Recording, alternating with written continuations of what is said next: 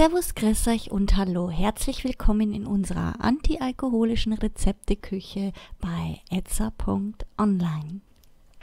Heute mit einem Granatapfel-Kaki-Orangensmoothie.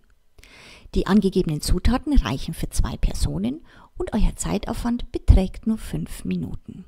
Ihr benötigt einen Granatapfel, eine Kaki, eine Orange, ein Teelöffel Kurkuma-Pulver, 300 Milliliter Wasser und zu guter Letzt 5 Eiswürfel. Kommen wir zur Zubereitung. Alle Zutaten waschen, wenn nötig schälen und grob zerkleinern. Das Ganze mit dem Kurkuma-Pulver, dem Wasser und den Eiswürfeln in einem Mixer glatt pürieren und dann in ein Glas geben. Mit einer Orangenscheibe garniert servieren. Fertig!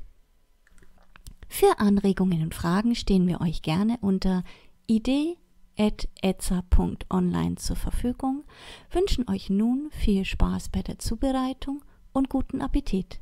Euer etza.online-Team.